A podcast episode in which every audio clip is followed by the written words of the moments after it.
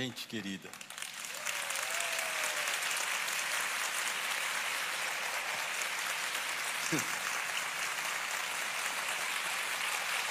Eita, que isso. Obrigado. Nem precisava disso, nada disso, porque era bom ver até o fim aqui. Né? Mas, gente querida, eu quero dar bom dia para você, para você que está em casa. Exatamente hoje está fazendo três meses a última vez que eu estive nesse púlpito. E é muito, mas muito bom estar de volta, estar aqui com vocês e ter uma congregação dessa aqui tão de volta, não é? E eu começo a minha palavra com dois assuntos que não tem nada a ver com a minha mensagem. O primeiro assunto é eles mudaram a água nesse período aqui, né? O primeiro assunto é um direcionamento. E o segundo assunto é um testemunho. O primeiro assunto é um direcionamento sobre o novo amanhã. E eu peço muita atenção, porque a pandemia nos fez parar, e você sabe o que eu estou falando, não preciso explicar isso. A pandemia nos fez parar para reavaliar tudo. Então eu quero trazer uma palavra para você, para você entender o momento que estamos vivendo. Nós, como liderança, como igreja, devemos parar e entender se no pós-pandemia a estratégia que põe em prática a nossa missão continua a mesma.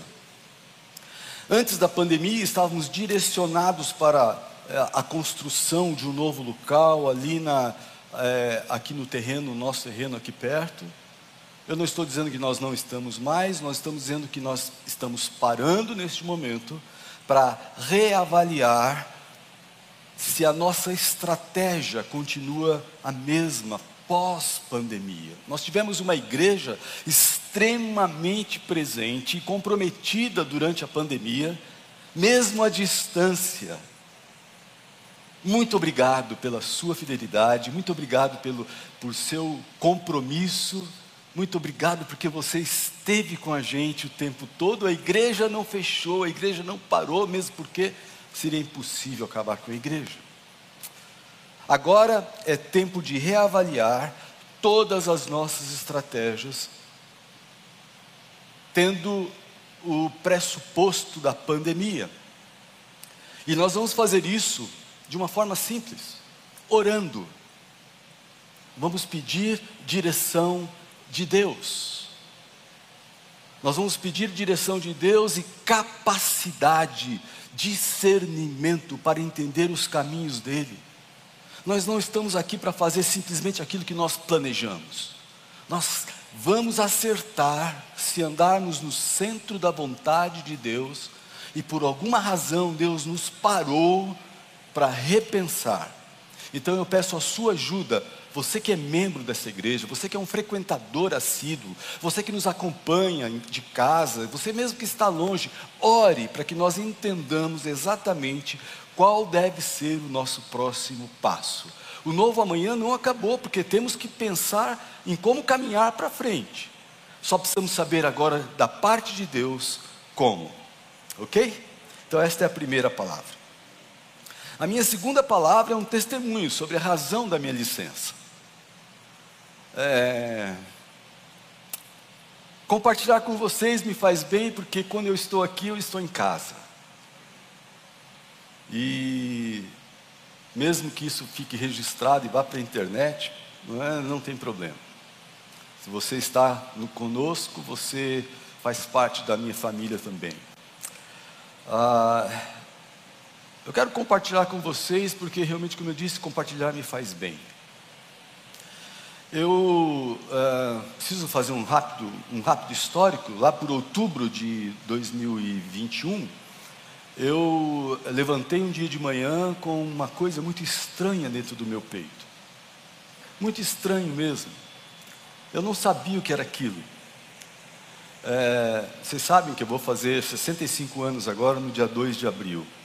E dentro, nesses 64 anos e oito meses, nove meses, É, eu nunca tinha sentido uma coisa daquela.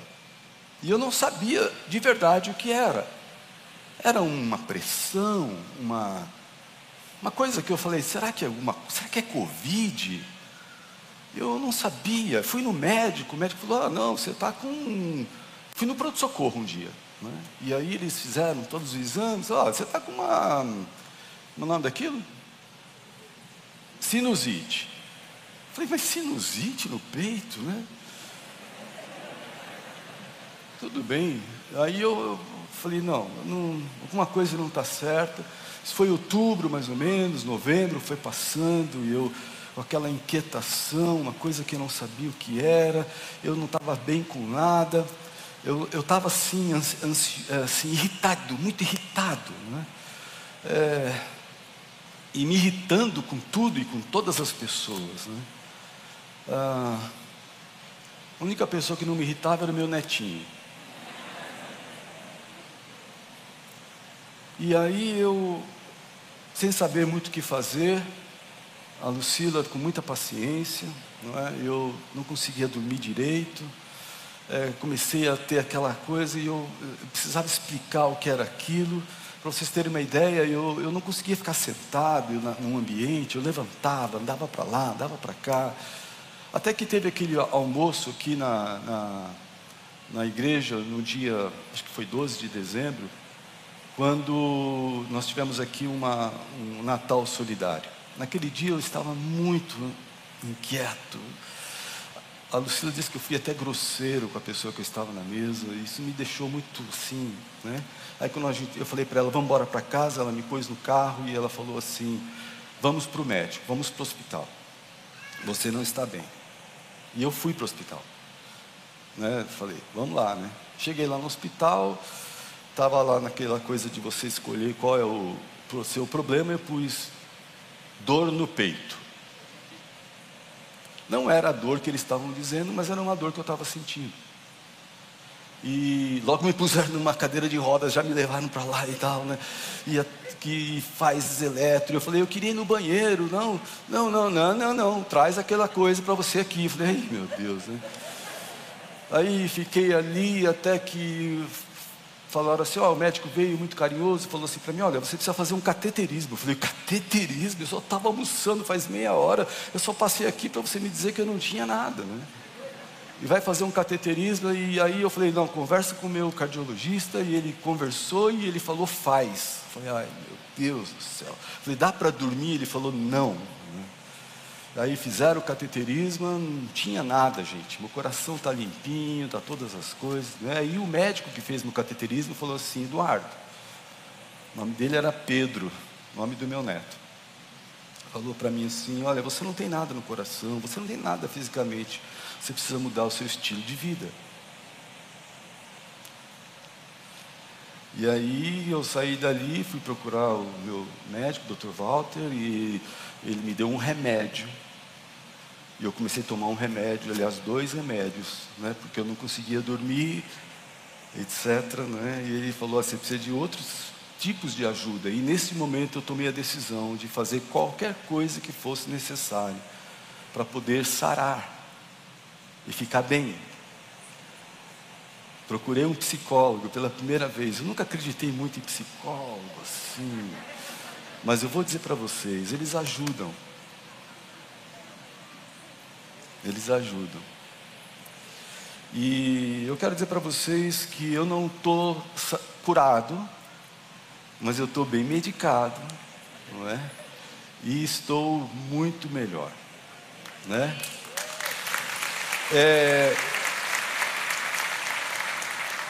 eu senti muita vergonha de sentir o que eu estou sentindo, porque eu pensei assim, é, não falta, não, tem uma igreja dessa maravilhosa, amigos carinhosos, né, a liderança, os, os anciãos me deram uma licença, eu tenho, tenho tudo que eu preciso, uma família linda, maravilhosa, uma esposa que eu não posso nem, eu tenho que agradecer de joelhos a Deus, cada dia.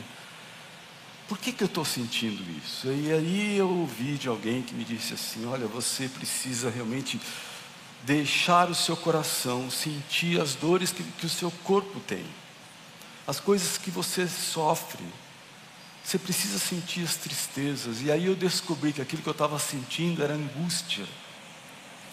E aí eu li um texto da palavra de Deus que colocou Jesus ali no, no Getsemane. E diz o texto que Jesus tinha tristeza e angústia. E aquilo falou muito ao meu coração, porque nesse período que eu tive tudo isso, eu não tive nenhum dia desejo de não ler a Bíblia. Eu lia a Bíblia todos os dias e lia, lia, lia, porque aquilo me fazia bem. E quando eu li que Jesus também sentiu angústia, eu vi que o Criador do universo sentiu aquilo que eu estava sentindo, aquilo me deu uma esperança, uma alegria, uma, um alívio, não é? Porque eu sempre trouxe as coisas muito para cá, sem deixar as coisas muito para cá, e isso começou a ter uma conta grave para eu pagar. E eu não quero sentir isso nunca mais. Eu não quero que ninguém que vive comigo sinta isso. Nós precisamos de tempo de descanso. Eu preciso dormir. Eu lembro que a minha psicóloga perguntou: o que você diria para você? Eu falei: ó, três coisas. Ela falou: é, o que você diria? Eu diria: dorme oito horas por dia, faz exercício, academia, estamos fazendo, e a Lucila, ó,